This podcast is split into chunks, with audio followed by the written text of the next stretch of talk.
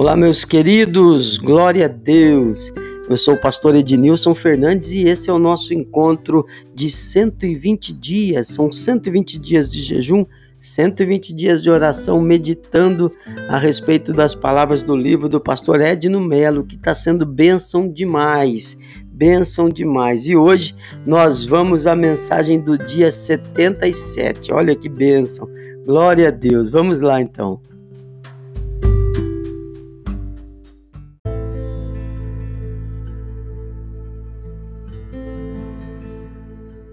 Vamos lá então a palavra do dia 77, Eclesiastes capítulo 2, versículo 26 diz assim: Ao homem que o agrada, Deus dá sabedoria. Quanto ao pecador, Deus o encarrega de ajuntar e armazenar riquezas para entregá-las a quem o agrada. Eclesiastes capítulo 2, versículo 26.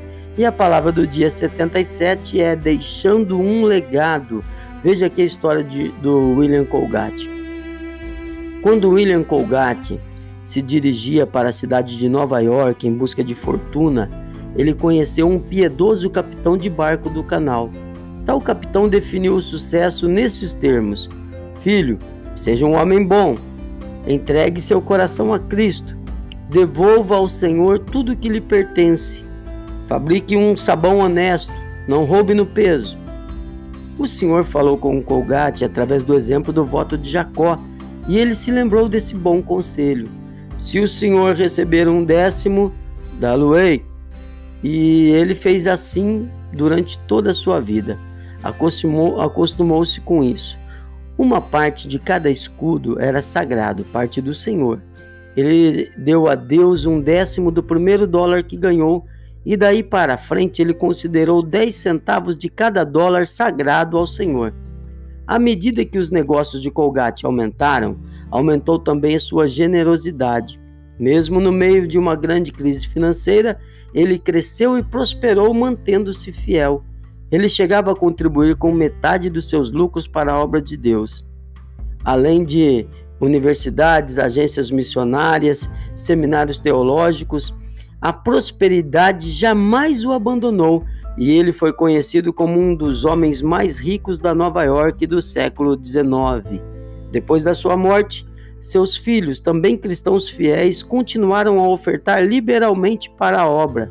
Ao ser fiel a Deus nos dízimos, Colgate perpetuou seu nome e deixou um grande legado na terra com reflexos no céu, deixando um grande legado.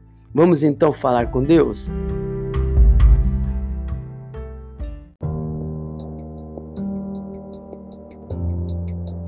Meu amado Deus, Senhor, nós te louvamos porque o Senhor é conosco, o Senhor faz de nós um povo bem-sucedido. O Senhor quer que a bênção repouse na vida dos teus filhos, dos teus servos. Muito obrigado por tua palavra, Senhor. Obrigado porque o Senhor estabeleceu o caminho para a bênção financeira, para a prosperidade. Nós te louvamos, nós te adoramos, nós exaltamos o nome do Senhor. Muito obrigado. Ajuda-nos, ó Pai, a honrar ao Senhor e que isso não seja um peso, seja uma alegria.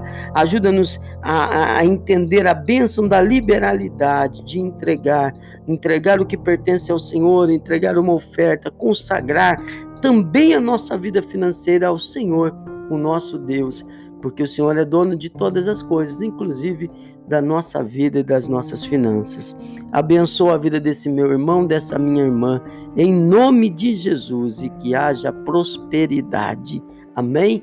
Que o Senhor te abençoe com o mais excelente do céu. Que o Senhor te abençoe com o mais excelente da terra.